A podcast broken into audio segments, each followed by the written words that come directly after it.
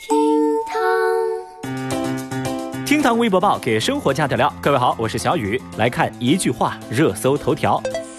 农业农村部发布通告，从今年起，在长江干流和主要支流，除水生生物自然保护区和水产种植资源保护区以外的天然水域，实施长江十年禁渔计划。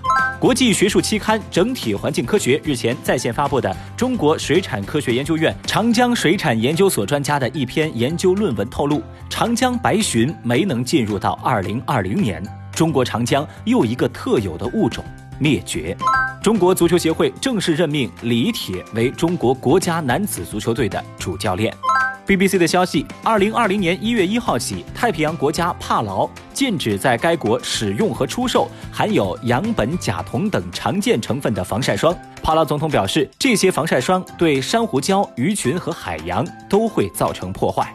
加拿大圣迈克尔医院在美国临床营养学杂志上发表研究说，与不喝全脂牛奶的孩子相比，喝全脂牛奶的孩子体重超重的可能性要低百分之四十。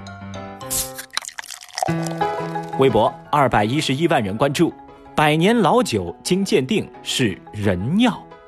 最近，英国一名男子带着在自家门口挖出的老酒，参加了一档鉴定古物的电视节目。节目当中，男子声称这是在我自家门口挖出来的百年老酒。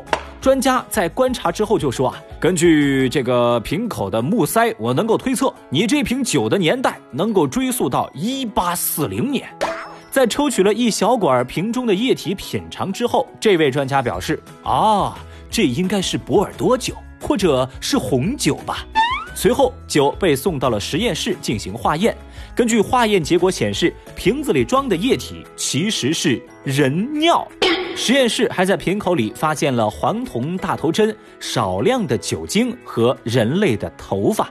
据悉，这瓶是被古人称为巫术酒的东西。它在十九世纪呢，被人们当作是护身符，以防灾挡祸，被当时的人们放置在家中。当真相呈现在人们眼前，俨然就是一幕大型的打脸现场。在一旁看热闹不嫌事儿大的微博网友们也火速赶来，强势吃瓜，分分钟把这条新闻送上热搜。有人就评论说：“我的天哪！”百年老尿直接上口吗？专家估计得飙脏话了呀！Oh no！还有网友则表示，按逻辑应该是先鉴定再品尝吧。外国人少不是没有道理啊。话说，小雨我也不得不感慨，这不愧是专家呀！您确实担得起“专家”二字哦。科学用仪器辨真伪，专家全凭一张嘴啊！哎，要不这样吧？咱请国内的专家带上咱这儿的肉灵芝，去跟英国这专家交流交流，怎么样？肉灵芝下酒，说走咱就走。有有点乱，有点乱。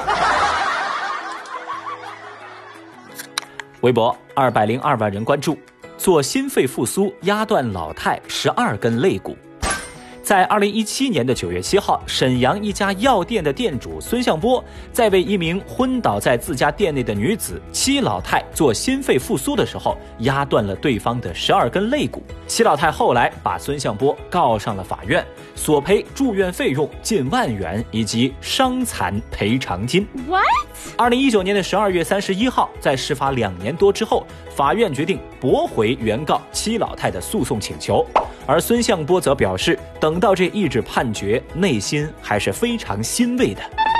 消息一出，引发全网关注。这种好人没好报的剧情，深深刺痛了网友们的神经。大家纷纷表示，心肺复苏压断肋骨很正常啊，总比丢了命好啊。要是人死喽，家属恐怕还得找店主赔偿的吧？这家人是白眼狼吗？我支持法院的判决，为那个店主点赞，就应该惩罚这个恩将仇报的一家人。我猜啊，店主以后应该不会再救人了吧？说真的，最后这条评论真有点扎心。这新闻呢，总有些农夫与蛇、东郭先生与狼、郝建与老太太的感觉。小雨，我是觉得哈，肋骨呢毕竟是断了，这一万块钱该赔。不过这命也救回来了呀，老太太这条命我算便宜点，二十万，好吧，二十减一等于十九。老太太，你再拿十九万给孙先生，这事儿啊就算扯平了。要知道啊，肋骨断了，其实也说明心肺复苏是做到位了。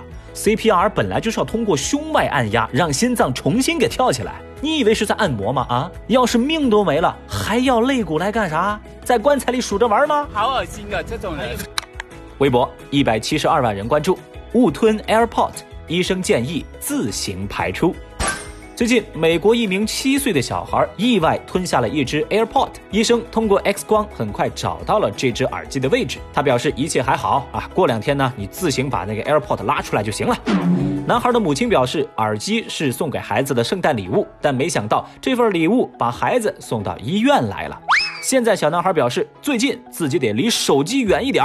因为他很担心耳机会在他的胃里面播放音乐。这个美国小朋友究竟是怎么把耳机搞进肚子里的，成为了微博网友们热议的话题。有人就说啊，这到底是怎么吞下去的呢？真是又同情又想笑呢。太厉害啦！也有网友表示，这就应该一直放着歌呀，等到把耳机拉出来，那就是一坨可以唱歌的便便了呢。还有人则调侃说，可以啊，小朋友，以后你出场啊，那就是真自带 BGM 了。说真的。这条热搜让小雨我无限感慨，唉，谁能够想到啊，七岁的小孩就拥有了 AirPods？微博一百六十万人关注，网络主播三亚海滩骚扰游客。从二零二零年元旦起，海南三亚开启为期三个月的旅游整治工作，打击不合理低价游、海鲜缺斤少两、直播骚扰游客、行人等行为。媒体报道说，有主播在三亚的海滩直播期间无端搭讪中外游客，甚至还偷拍游客传到社交平台吸引粉丝。还有的主播在公共场合乱搭直播，大声的喧哗。胆大呀！对此，三亚的部分景区回应说：“我们景区就在海边上啊，都是属于开放式的景区，我们景区并没有执法权。我们都一直在劝主播，当然也只能是劝他们了。这也太低成本了吧？那么问题来了。”您能接受网络主播在景区直播吗？节目下方评论区一块儿来聊聊您的观点。能接受的扣一，不能接受的扣二。